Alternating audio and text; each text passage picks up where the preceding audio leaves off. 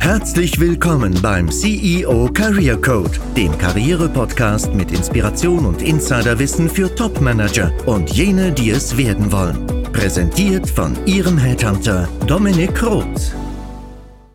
Welche Kompetenzen braucht man, um als C-Level-Kandidat den Karriereschritt in den Beirat zu machen, in den Aufsichtsrat? Und wie gelingt es, also wie kommt man überhaupt an Aufsichtsratsmandate? Darüber möchte ich heute mit Ihnen sprechen. Und zwar habe ich für diesen Podcast, für diese Podcast-Episode einen Experten eingeladen, der vermutlich wie fast niemand sonst darüber sinnieren kann, denn er spricht aus eigener Erfahrung. Ich darf Professor Dr. Uto Kreuzen herzlich willkommen heißen und sag ganz kurz was zu seiner Historie. Herr Kreuzen war 30 Jahre im Handelsumfeld tätig und hat zuletzt bei der Obi-Gruppe und bei der Media Saturn-Gruppe im Vorstand agiert, war auch schon als Vorstandsvorsitzender tätig und hat sich dann irgendwann bewusst dafür entschieden, sich um Aufsichtsratsmandate und Beiratsmandate zu kümmern. Ich darf Sie herzlich willkommen heißen im Podcast. Wir freuen uns auf den Experteninput von Ihnen. Herr Kreuzen, sagen Sie bitte noch ein paar Worte über sich und zu Ihrem Werdegang. Runden Sie das Bild ab. Ich übergebe an Sie. Vielen Dank, dass Sie da sind. Ja, danke schön, Herr Roth. Vielen Dank. Ich war in der Tat 22 Jahre bei Obi und dort war ich Vorsitzender der Geschäftsführung äh, des Franchise Centers und Mitglied des Vorstands der Obi AG. Die letzten Jahre, immerhin sieben Jahre, war ich bei Mediamarkt und Saturn, bevor ich dann ausgestiegen bin und mich konzentriert habe auf Beirats- und Aufsichtsratstätigkeiten neben meiner Tätigkeit als Professor an äh, drei verschiedenen Hochschulen. Das ist die Katholische Universität Eichstätt-Ingolstadt, das ist ähm, die Universität Münster, äh, korrekt die Westfälische Wilhelms-Universität in Münster und das ist die Management School in St. Gallen. Ich springe also ein klein bisschen hin und her in meinen wissenschaftlichen äh, Aktivitäten. Aber heute soll es ja schwerpunktmäßig gehen um meine Aufsichtsrats- und Beiratsmandate. Da habe ich in der Tat ein ganz hübsches Portfolio äh, in den letzten zwölf Jahren äh, gesammelt, äh, hatte viel Verantwortung und habe wirklich auch viel Glück gehabt, in viele interessante ähm, Beirats- und Aufsichtsratstätigkeiten hineinzuschauen. Um mal konkret ein paar Namen zu nennen, fange ich zunächst mal an mit den aktuellen. Das sind insgesamt sechs. Ähm, Beirat und Aufsichtsratsmandate. Die eher traditionellen Aufsichtsratsmandate sind Hermes Europe, äh, der große Logistikdienstleister, ist äh, Thalia, ähm, die Buchhandelskette und ist der EDE, e, ein Großhandel für Werkzeug und Maschinen im Produktionsverbindungshandel. Und zusätzlich habe ich drei kleinere Mandate, das sind äh, jeweils dann Vorsitzendenmandate in äh, Startups. Ähm, das äh, sind äh, Offerista in Berlin, POS Pulse und New, äh, The New Company in, in Dresden. Ähm, das sind die aktuellen Aktivitäten und insgesamt äh, waren es 15 äh, Aufsichtsratsmandate. Äh, da waren ganz bunte und abwechslungsreiche dabei.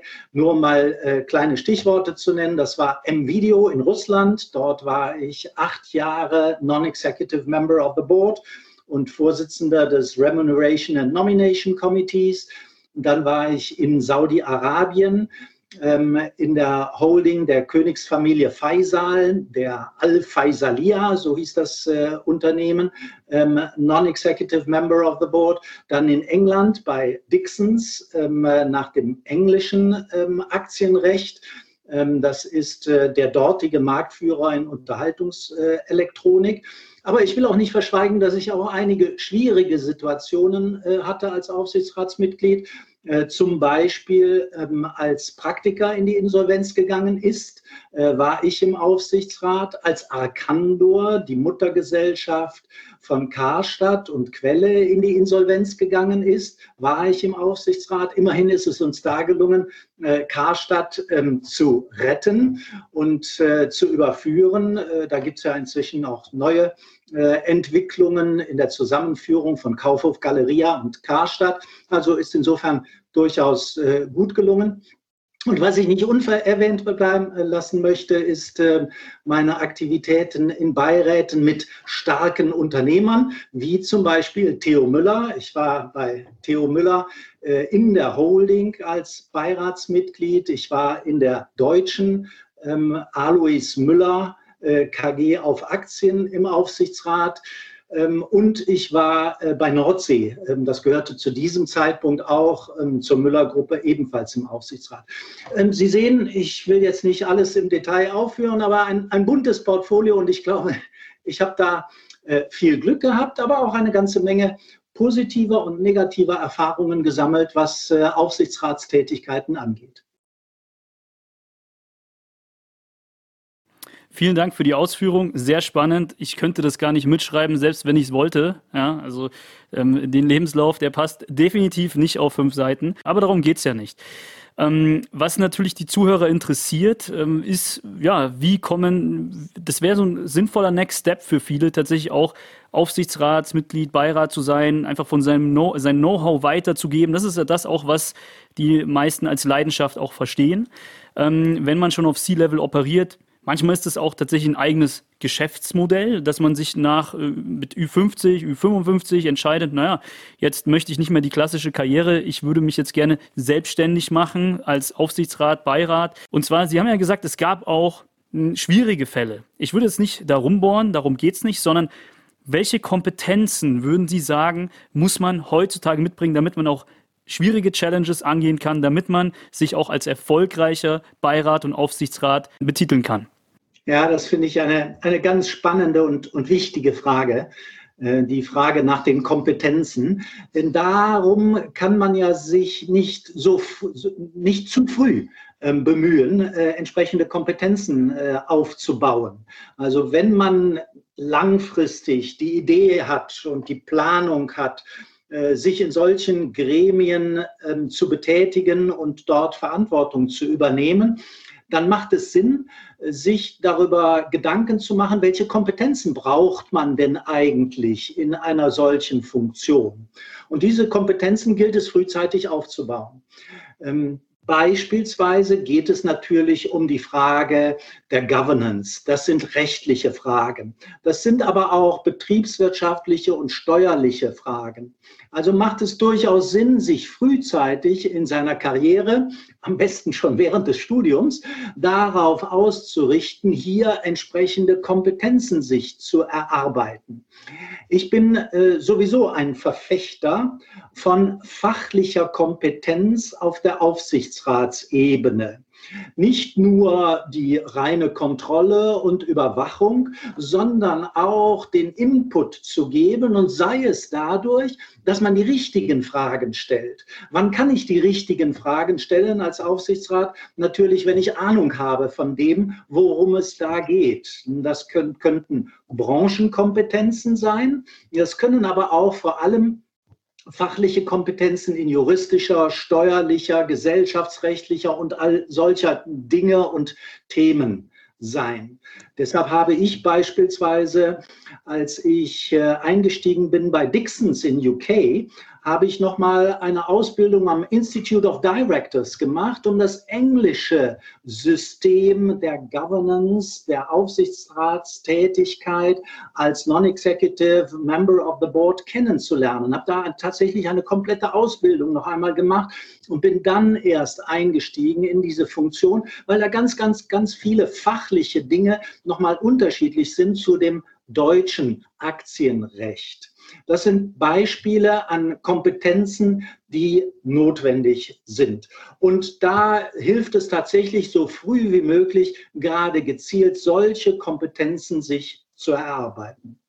Ich hoffe, das beantwortet ein klein wenig Ihre Frage. Definitiv. Die Differenzierung finde ich sehr sinnvoll ja, zwischen rechtlich und fachlichen Kompetenzen. Wenn wir jetzt mal das eine ist der Track Record, die Branche, auch vielleicht Netzwerke, für, die, die, als, die als Zugang dienlich sein könnten für gewisse Unternehmen. Und das andere ist das Rechtliche. Wie sehen Sie denn grundsätzlich, wenn jetzt jemand startet, ja, wie sehen Sie denn das, womit sollte er sich beschäftigen? Beziehungsweise vielleicht noch eine Frage zuvor. Ähm, wie bewerten Sie denn diese Weiterbildungen jetzt explizit in Deutschland? Ja, da gibt es ja so ein paar Weiterbildungen, die dann auch recht hochpreisig sind, vermutlich auch zu Recht. Aber wie bewerten Sie die Qualifizierung von Kompetenzen, beziehungsweise ist dann jemand wirklich qualifiziert, in einen Aufsichtsrat zu gehen? Ist das zwingend notwendig? Und ähm, wie sehen Sie das? Ja, es ist ähm, rein rechtlich ist es nicht zwingend notwendig. Aber wie ich gerade schon gesagt habe, es ist durchaus sinnvoll, sich fachlich vorzubereiten.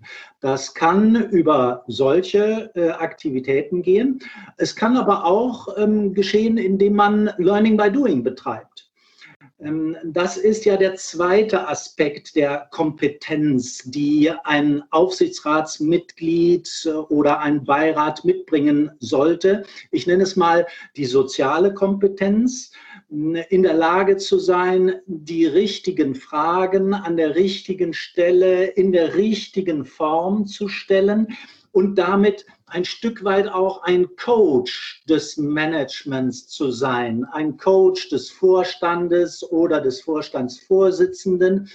Und dazu bedarf es sozialer Kompetenz. Soziale Kompetenz kann man meistens nur durch Learning by Doing wirklich erarbeiten. Das kann man wenig aus Büchern und äh, aus, aus irgendwelchen Lehrgängen ähm, erfahren, erlernen. Man muss es ein Stück weit erleiden, man muss es ein Stück weit ausprobieren und damit Erfahrungen sammeln. Deshalb ist mein ganz großes Plädoyer, insbesondere in Deutschland, ähm, die, äh, die C-Level, das C-Level-Management zu bitten, aufzufordern, in solche Funktionen hineinzugehen und die auszuprobieren. Ich sage deshalb insbesondere in Deutschland, weil es in Deutschland nicht so gern gesehen wird, dass ähm, das Management in diese Funktionen hineingehen. In England, dort habe ich das ja erlebt bei Dixons, genauso wie auch in anderen Auslands Organisationen, Auslandsunternehmen, wird es durchaus gewünscht, dass ein CEO neben seiner Tätigkeit im eigenen Unternehmen zusätzlich eine Non-Executive Board-Funktion in einem anderen Unternehmen übernimmt, gerade mit dieser Idee über den Tellerrand hinauszuschauen, mal andere Situationen kennenzulernen, die andere Seite des Tisches kennenzulernen und all solche Dinge. In Deutschland ist man da sehr restriktiv. Man denkt immer, oh, der, der hat genug zu tun, der soll sich die ganze Zeit lieber mit seinem Unternehmen beschäftigen und soll nicht so einen Schnickschnack nebenbei machen. Wozu muss der noch irgendwo anders in einem Aufsichtsrat oder Beirat sitzen? Und äh, mein Plädoyer ist, sich da zu öffnen und dazu äh, bereit zu erklären, dies zu tun. Und dann kommt ja die nächste Frage, wie, wie, wie komme ich denn dazu, solche Dinge zu lernen, Learning by Doing? Nun, da muss ich zunächst einmal klein anfangen, kleine Brötchen backen. Ähm, da fange ich an zum Beispiel bei einer Non-Profit-Organisation. Ähm, dort kann ich durchaus in einem Kuratorium, in einem Beirat, selbst wenn es noch nicht die ganz formale Funktion hat, könnte ich mich engagieren, gesellschaftlich engagieren oder für eine Non-Profit-Organisation, ein Institut ähm, im wissenschaftlichen Bereich oder was auch immer engagieren und dort einen Input geben und zu lernen, wie man in solchen Gremien eine Wirkung erzielen kann und wie man dort Gehör ähm, erzielen kann. Die zweite Möglichkeit ist auch ein äh, aus meiner Sicht äh, sehr probater Weg, ist es, sich Startups anzudienen, also den, den kleinen Unternehmen, die möglicherweise am Anfang auch gar nicht in der Lage sind, ein Honorar zu bezahlen für ihre Tätigkeit, sondern die sich freuen, wenn jemand mit Erfahrung und Ideen von außen Input geben kann. Und wenn man dort sich bereit erklärt, in einem Beirat mitzuarbeiten, ist das möglicherweise nicht etwas, was ein großes Renommee bringt, ähm, möglicherweise auch nicht, was ein Honorar bringt oder ganz sicher nicht, was ein großes Honorar bringt, aber es schafft eine ganze Menge an Basis und an Verständnis dafür, wie ich insbesondere diese emotionale Seite, diese emotionale Intelligenz der Führung, der Zusammenarbeit in einem Aufsichtsrat, in einem Beirat erlernen kann. Vielen Dank für den guten Tipp. Ja, also so zu starten, denke ich auch. Ähm, also erstmal nichts zu verlangen, erstmal geben, danach empfangen. Das ist ja eher immer dieses Reziprozitätsprinzip, äh, dem ich auch Folge leiste.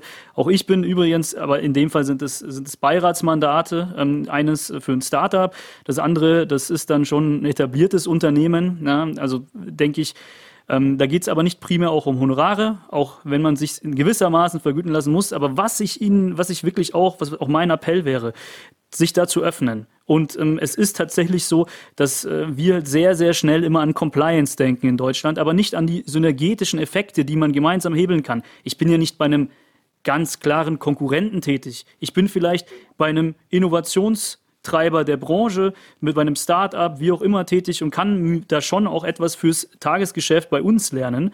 Ja, und das ist einfach, ähm, das, diesen Appell finde ich gut und auch wie man da reinkommt. Jetzt mal eine ganz profane Frage. Ähm, wo würden Sie denn die Grenze ziehen zwischen Aufsichtsrat und Beirat für die Zuhörerschaft, die da eben mit diesen Begriffen noch nicht zu firm ist? Naja, ich, ich mache sie ganz formal, diese Grenze. Äh, das eine sind Unternehmen, die nach dem Aktienrecht oder vergleichbarer gesellschaftsrechtlicher Konstruktionen dazu gezwungen sind, das ist Teil der rechtlichen Anforderungen der Governance, einen Aufsichtsrat zu bilden. Da gibt es unterschiedliche Anforderungen. Es gibt ja Gesellschaften, die dann auch einen zum Beispiel ähm, von Arbeitnehmerseite besetzten Aufsichtsrat ähm, installieren müssen, sollen, nach entsprechend gesetzlichen Vorgaben. Und es gibt andere Unternehmen, die brauchen das nicht.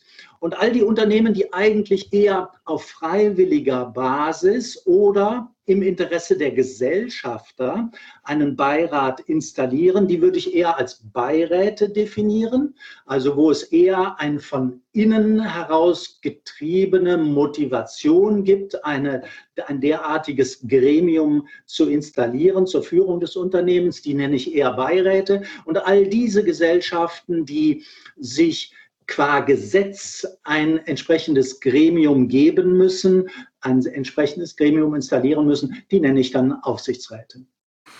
Ja, also so denke ich, ähm, der ein oder andere Zuhörer ist da natürlich schon auch Firmen drin. Ich wollte es nur noch mal tatsächlich ähm, auch mit inkludieren in diese Folge. Sie merken das ja, ja? Sie sind ja sowohl Aufsichtsrat als auch Beirat. Gibt es denn weil die, die, die Intention ist eine unterschiedliche. Das eine wird so, ist ein bisschen ein Must-Have, ist teilweise aufoktroyiert. Das andere ist wirklich eine intrinsische in, äh, Intention aus dem Unternehmen heraus. Sehen Sie da in der Zusammenarbeit Unterschiede? Oh ja, oh ja. Es gibt riesige Unterschiede und die Grenze kann man nicht nur zwischen Beirat und Aufsichtsrat ziehen, sondern auch zwischen ähm, deutschen Aufsichtsräten nach dem deutschen Aktiengesetz und internationalen Aufsichtsräten, die eine andere Board Structure, Boardstruktur ähm, entwickelt haben und aufgebaut haben. Und das bedeutet, eine ganz unterschiedliche Rolle und Funktion der Aufsichtsratsgremien und der Persönlichkeiten in diesen Gremien. Ich mache da mal eine, eine kleine Erläuterung. Ähm, wenn das zu ausführlich wird, unterbrechen Sie mich bitte. Ich möchte keine, keine rechtliche Vorlesung daraus machen. Aber äh, es macht einen Unterschied, ob Sie in einem deutschen Aktienunternehmen, also einem Unternehmen nach dem deutschen Aktienrecht, Aufsichtsrat sind oder in einer PLC ähm, nach dem äh, englischen äh, Aktienrecht beispielsweise. Ähm, äh, das, äh, der Unterschied liegt darin, dass in Deutschland grundsätzlich ein zweistöckiges Board definiert wird aus den Vorständen und dem Aufsichtsrat.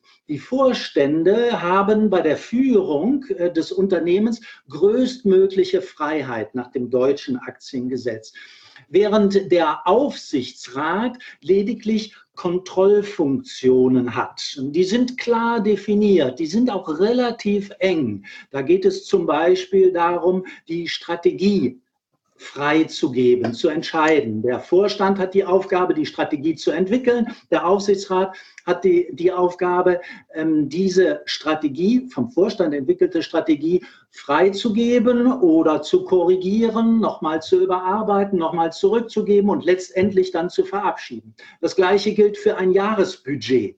Das muss vom Vorstand erarbeitet werden, vom Aufsichtsrat verabschiedet werden. Insofern hat der Aufsichtsrat lediglich eine Steuerungsstrategie und Kontrollfunktion. Die ist aber sehr wichtig und sehr detailliert ausgearbeitet. Darüber hinaus im deutschen Aktiengesetz hat ähm, der Aufsichtsrat die Möglichkeit, den Vorstand zu berufen und abzuberufen oder die Verträge zu verlängern. Im englischen ähm, einstöckigen Board, da wird das, was ich gerade beschrieben habe, diese Zweistöckigkeit wird auf eine Ebene gezogen, gibt es ein Gremium, das nennt sich Non-Executive und Executive Board Members. Die Executive Board Members sind die ähm, Vorstandsmitglieder und ähm, die Aufsichtsräte in der eigentlichen Funktion sind die Non-Executives, bei denen darauf geachtet wird, dass sie häufig und vorwiegend von außen kommen und damit eine höhere Neutralität haben. Aber sie sind ein Gremium. Und man merkt schon, wenn man ein Gremium hat, dann bedeutet das als Non-Executive Board Member, man ist viel mehr in das operative Tagesgeschäft einbezogen. Man trägt auch eine größere Verantwortung. Das bedeutet, dass man tiefer ins Tagesgeschäft einsteigen muss, detaillierter verstehen muss, worum es geht, manchmal auch unterschiedliche Funktionen dann übernehmen muss. Also dann gibt es jemanden, der auch als Non-Executive verantwortlich ist für digital, ein anderer ist für HR verantwortlich, ein anderer ist für Marketing verantwortlich und hat da den Lead auch als Non-Executive Board Member. Man ist also wesentlich tiefer im Tagesgeschäft. Das führt dazu, dass man in Deutschland versucht, diese klare Differenzierung herzustellen. Der Aufsichtsrat ausschließlich als Kontrollgremium, niemals in operativen Tätigkeiten involviert, während man in England versucht, genau das Gegenteil zu erreichen, ein starkes Involvement, eine starke Zusammenarbeit. Dies hat ganz praktische Folgen, zum Beispiel, dass man in England wesentlich häufiger Board-Meetings hat. Ne, da, da, reichen nicht nur so wie in Deutschland viermal äh, ein Tag im Jahr, äh, jedenfalls in den meisten Fällen sind es viermal im Jahr äh, ein Tag äh, Aufsichtsratssitzungen, sondern da sind auch häufig sechs oder acht Board-Meetings im Jahr angesetzt und zusätzlich auch noch intensive Strategie-Meetings, in denen die Non-Executive Board Members stark involviert sind in diesen Entwicklungsprozess. Vielen Dank für die Ausführungen. Also für mich persönlich auch spannend. Ja, ähm, jetzt bleibt natürlich noch eine Frage, die Sie wie wahrscheinlich kein anderer beantworten können. Vor allem, weil Sie einfach auch so eine International Scope haben. Wie kommt man dazu, wenn ich jetzt CEO bin, bin 50 Jahre alt, ein mittelständisches Unternehmen, tun wir jetzt auch mal aus, aus dem Handelsumfeld stammend, und das ist mein Track Record. Ich überlege mir, das wäre für mich persönlich eine sinnvolle Weiterentwicklung. Dann gehe ich erstmal natürlich mein Netzwerk an. Ja, das ist so das Erste. Ähm, aber wie approach ich denn? Sag ich, ah das ist ja auch so eine gewisse Hybris, vielleicht zu sagen, hey, ich bin äh, da sehr gut, ich zeige dir jetzt mal, wie das geht. Ja, das ist vielleicht auch nicht immer der richtige Approach. Also erstmal, wie kommt man dazu und was sind die Quellen und Methoden? Ich könnte es mir jetzt einfach machen und sagen, ich müsste äh, zu Ihnen, Herr Roth, gehen und, und sagen, Herr Roth, helfen Sie mir. Ich möchte gerne Aufsichtsrat oder Beirat, äh, Beiratsmitglied äh, werden. Äh, ja. Sie haben doch da bestimmt Kontakte und Ideen. Ja, das ist durchaus auch ein Weg. Aber der reicht natürlich nicht. Ähm, ich, ich hole mal äh, ganz bewusst weit aus. Äh, ich hatte eben gesagt, fachliche Kompetenz. Damit würde ich tatsächlich anfangen, mir zu überlegen, in welchen Bereichen habe ich meine Stärken und habe ich meine fachliche Kompetenz. Und genau in diesen Bereichen würde ich natürlich unter Berücksichtigung von Conflict of Interests ähm, das Suchfeld äh, gestalten. Also beispielsweise, wenn ich Retailer bin, also im, im Handel, so wie ich im Handel aufgewachsen äh, ist, äh, bin, dann äh, könnte man darüber nachdenken, kann ich diese Kompetenz, meine Handelskompetenz, ohne einen Conflict of Interest zu haben, in anderen Bereichen nutzen. Und natürlich, ähm, dann muss ich darüber nachdenken, ich war bei Obi, dann gehe ich natürlich nicht zu den Baumärkten und sage, hey, liebe Baumärkte, hättet ihr Lust, mich in den Aufsichtsrat zu nehmen? Das verbietet sich von selbst. Aber da kann man schon mal darüber nachdenken, ähm, welche anderen Branchen gäbe es, Mode beispielsweise oder ähm, Lebensmittel, in denen ich möglicherweise meine Handelskompetenz nutzen kann. Wenn die spezifische Handelskompetenz aber dann nicht ausreicht, weil ich bin ja ein Baumarktmensch beispielsweise, dann ähm, ist es sehr sinnvoll, meine Kompetenz auszudehnen, zu erweitern. Ich persönlich habe das so gemacht, ich bin dann an die Hochschule gegangen und habe Retail an der Hochschule übernommen und habe damit entsprechend zusätzliche Kompetenzen erhalten. Bin dann ähm, in das Europäische Handelsinstitut äh, gegangen und habe dort äh, zwei, drei Projekte begleitet beim Europäischen Handelsinstitut und siehe da, da haben dann Lebensmittelhändler mit mir gesprochen. Dann äh, bin ich zum Vorsitzenden der Jury des EHI äh, für die Vergabe des Wissenschaftspreises äh, ernannt worden und schon wurde ein spezifisches Netzwerk, nicht nur irgendein Netzwerk, sondern ein spezifisches bezogen auf meine Kompetenz deutlich. Ich äh, erzähle das deshalb nicht, weil man es genau so machen sollte, sondern weil das exemplarisch dazu dient, meine Fachkompetenz in dem entsprechenden Bereich auszubauen und zu entwickeln. Ich halte aber diese fachliche Kompetenz für eine ganz, ganz wichtige. Man kann nicht annehmen, dass man, ich überspitze jetzt mal, so mit meinem Werdegang äh, für die Automobilindustrie wahnsinnig interessant ist. Also ich hätte wahrscheinlich nie, habe ich auch nicht, ich hätte wahrscheinlich nie eine Aufsichtsratstätigkeit im Automobilbereich angeboten bekommen. Und das ist okay so. Das, das entspricht ähm, auch meiner, meiner Vorstellung. Aber man muss sich dessen bewusst werden. Was sind denn die persönlichen Kompetenzen und wie kann ich die ausbauen, dass ich die in meinem Netzwerk auch langfristig verwenden kann? Dann ähm, gilt es natürlich, dieses Netzwerk zu pflegen. Wir hatten schon mal eingangs äh, darüber äh, gesprochen, dass man äh, anfängt, äh, weitere Verantwortlichkeiten äh, zu übernehmen. Ich habe gerade dieses Beispiel erwähnt. Ich bin dann äh, in die Jury hineingegangen zur Vergabe des Wissenschaftspreises des European Retail Institutes. Da bekommt man ein entsprechendes kompetentes Netzwerk. Und dann kommt aber ein entscheidender Punkt. An der richtigen Stelle muss man sich klar werden darüber, kann ich das überhaupt, diese Position, diese Aufsichtsratsposition in einem anderen Unternehmen übernehmen? Dazu muss ich mit meinem Arbeitgeber sprechen. Wenn ich dies ja aus meiner Funktion machen möchte, dann muss ich mit meinem Arbeitgeber darüber sprechen, bist du damit einverstanden?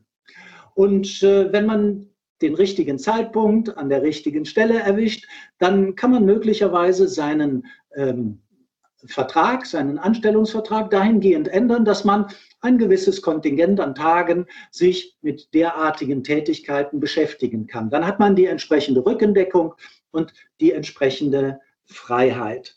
Und dann kommt der nächste wichtige Schritt, dann muss ich es natürlich auch nach außen kommunizieren, dass ich für solche Positionen zur Verfügung da ist dann vielleicht der Zeitpunkt, zu Ihnen, Herr Roth, zu gehen und zu sagen, hier, schau mal, ich habe die Voraussetzungen geschaffen, das und das kann ich, das ist mein Profil, hör dich doch mal um, ob der da etwas über den Weg läuft. Und das muss man natürlich auch dann noch mit 10, 12, 15 anderen machen. Ähm, das, das Blöde ist ja, man kann sich nicht bewerben als Aufsichtsratsmitglied und als Beiratsmitglied. Man wird angesprochen, aber man wird nur an, dann angesprochen, wenn die anderen wissen, dass man A, entsprechende Fachkompetenzen hat und B, die Bereitschaft dazu hat und C, auch die Möglichkeit dazu hat, eine entsprechende Position äh, zu übernehmen. Wenn immer so im, im Raum ist, ach, der ist so beschäftigt, der hat keine Zeit dazu und der interessiert sich auch für gar nichts anderes als für seine Branche, ja, dann wird man höchstwahrscheinlich auch nicht angesprochen.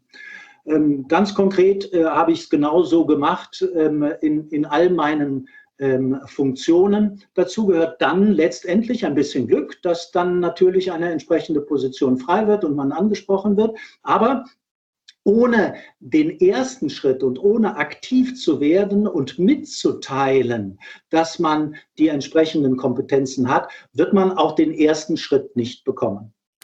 Richtig, ja. Also der eine Kanal ist natürlich der Headhunter, der als Multiplikator hierbei dienlich sein kann und als Mittler. Ähm, Was haben Sie denn noch getan, ja, um in diese Visibilität zu gehen? Nur jetzt auf vier, fünf Leute anzurufen reicht ja ähm, sicherlich nicht aus, um jetzt auch zum Beispiel bei Offerista oder Thalia da äh, Beiratsfunktionen zu bekleiden. Ähm, wie, was würden Sie denn noch an Kanälen empfehlen, ähm, um weil Sie können ja nicht, oder ich weiß ja nicht, vielleicht haben Sie es auch gemacht, direkt dort angesprochen, ich könnte euch da helfen, ihr seid an einem gewissen Stadion. Ich weiß nicht, wie haben Sie es gemacht? Haben Sie noch ein paar, paar vielleicht noch zwei Tipps, ja, wie man in die Visibilität gehen kann? Vielleicht ist es am äh, anschaulichsten, wenn ich Stories erzähle über genau. meine eigene äh, Erfahrung, äh, wie, wie das dort äh, gelaufen ist. Ich habe berichtet, dass ich äh, in Russland acht Jahre Non-Executive Member of the Board von M-Video, das ist der dortige Marktführer in Unterhaltungselektronik, geworden bin.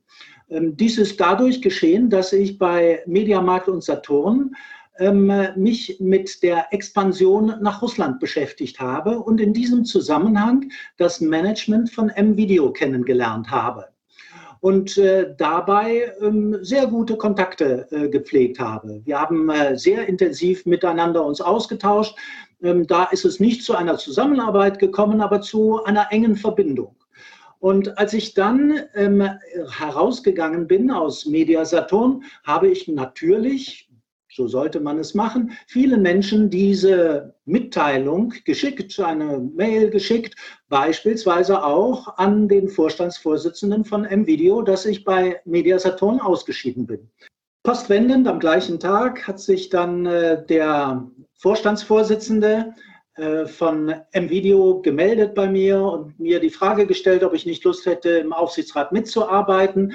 Ähm, und natürlich äh, sind wir dann miteinander ins Gespräch äh, gekommen. Auf diese Weise ist dieser schon vorher gute, bestehende Kontakt dann intensiviert worden und daraus ist dann die Zusammenarbeit bei MVideo geworden. Einen ähnlichen Fall hatte ich ähm, bei Dixons äh, in England. Ähm, äh, dort war ich bekannt mit John Allen. John Allen ähm, war der CFO der Deutschen Post in Deutschland, ein Engländer, äh, der der CFO der Deutschen Post war. Und ich habe ähm, in einem ganz konkreten Zusammenhang ihn kennengelernt, äh, mit ihm zu Abend gegessen. Wir haben einen Austausch gemacht. Und eines Tages wurde John Allen zum, ähm, äh, zum äh, Vorsitzenden des Boards Chairman of the Board äh, von Dixons äh, ernannt. Und äh, wiederum 14 Tage später rief er mich an und fragte mich, ob ich nicht Lust hätte, als erster und einziger internationaler ins Board des, des englischen ähm, Unterhaltungselektronikanbieters Dixons zu kommen. Und auf diese Weise hat sich dieser langjährige Kontakt dann tatsächlich ausgezahlt. Ähm, Sie hatten eine andere äh, Frage zum Beispiel bei der Digitalisierung, bei Offerista oder POS. Ähm, nun, das ist meine Tätigkeit an der Management School St. Gallen. Ähm, dort bin ich äh, tätig als Programmdirektor für Digital Leadership, einen äh, Führungsbereich, den ich in den letzten zehn Jahren aufgebaut habe. Und dort haben wir eine eigene Fakultät gebildet an der Management School St. Gallen. Und dadurch bin ich natürlich zum Thema digitale Transformation bei ähm, dem einen oder anderen bekannt. Und insofern war es gar nicht so überraschend, dass solche digitalen Startups wie Offerista oder POS Pulse, beide in Berlin, eines Tages auf mich zugekommen sind und mich gefragt haben, ob ich Lust hätte, sie zu unterstützen. Also auch Aktivität ist hier der Key. Ja, also tatsächlich sich vernetzen, preiszugeben, dann aber angesprochen zu werden, nicht direktiv auch immer auf Firmen direkt zuzugehen, aber sie haben ja auch schon einfach einen Netzwerk-Approach gemacht. Ich wäre heutzutage offen dafür, ähm, falls was bei Ihnen ansteht, dass, ähm, dass, dass sie sich dann bei mir melden können. Also einfach nur letztlich die Hand gehoben, jetzt sich nicht selbst aber aufgedrängt und beworben. Ja, auf der anderen Seite, ja, das, das ist richtig. Auf der anderen Seite heißt das nicht, die Hände in den Schoß legen und nichts tun. Das ist genau der, der Punkt. Ich kenne viele Kollegen, die ähm, da große Lust zu hätten, in Aufsichtsratstätigkeiten zu gehen, die aber so am Ende ihrer beruflichen Karriere, sagen wir mal so mit 60 oder so, dann sagen, na gut, jetzt schalte ich aus, mein, äh, aus meinem Unternehmen und ich lasse jetzt mal einfach die Angebote auf mich zukommen. Und die wundern sich dann sechs Monate später, dass nichts passiert, dass keiner ähm, den Hörer in die Hand nimmt und äh, sie, sie unbedingt haben möchte. Ähm, das liegt genau daran, dass die viel zu spät über diese Fragestellung nachgedacht haben. Eigentlich kann es nicht früh genug sein, dass man sich über solche Dinge Gedanken macht. Also selbst wenn man gerade am Anfang seiner Karriere steht, würde ich bereits anfangen, darüber nachzudenken, was ist mein Kompetenzgebiet, was sind die möglichen Unternehmen, Zielunternehmen, in denen ich so eine Tätigkeit machen könnte, welche Kompetenzen muss ich dafür erwerben, welche Netzwerke brauche ich dazu und daran ganz gezielt zu arbeiten. Vielen Dank dafür. Ich denke, wir ähm, haben heute einen guten Einblick bekommen wie startet man? Welche Kompetenzen sind notwendig? Wie kann man die auch letztlich ausreifen? Welche Netzwerke gilt es zu bedienen? Wie kommt man in die Visibilität tatsächlich auch und ähm, hebt die Hand so, dass man am Ende wirklich reüssieren kann und diesen Schritt zum Aufsichtsrat bzw. Beiratsmitglied auch vollziehen kann, der ich würde mal sagen, im Bereich der Selbstentfaltung wirklich auch so eine Spitze des Eisbergs darstellen kann. Vielen Dank Herr Kreuzen. Ich habe es genossen, wie immer mit Ihnen zu sprechen und ähm, Sie waren sehr bereichernd, auch für die Zuhörerschaft, da bin ich mir sicher. Und vielleicht bis zu einem nächsten Mal. Dankeschön. Sehr gerne, vielen Dank, hat mir Spaß gemacht. Viel Erfolg. Der Themenkomplex Aufsichtsrat oder Beirat ist ein sehr beliebter unter Senior Executives. Und das ist auch der Grund, warum wir das Thema an der einen oder anderen Stelle wieder aufgreifen und intensivieren werden. Abonnieren Sie daher den Podcast, um solche spannenden Interviews und auch meine Episoden ohne Interviewpartner hierzu nicht zu verpassen. Treten Sie gerne auch mit mir in Kontakt, falls Sie im Unternehmen bei der Suche und Auswahl nach geeigneten Führungskräften Unterstützung suchen oder Sie sich als Führungskraft selbst in der Neuorientierung befinden, also zum Beispiel den nächsten Job antreten möchten oder ein Aufsichtsrats- bzw. Beiratsmandat anstreben. Sehen Sie hierzu mal in die Shownotes dieser Folge, denn dort finden Sie die entsprechenden Kontaktmöglichkeiten je nach Bedarf. Dort finden Sie auch eine kostenfreie Videofallstudie verlinkt mit ersten Tipps für Ihre Neuorientierung. In jedem Fall rate ich Ihnen dazu, den Podcast zu abonnieren, wie gesagt, denn wir beleuchten Karriere weiterhin auf einer ganzheitlichen Ebene. Ich freue mich auf die nächsten Episoden mit Ihnen. Ihr Dominik Roth.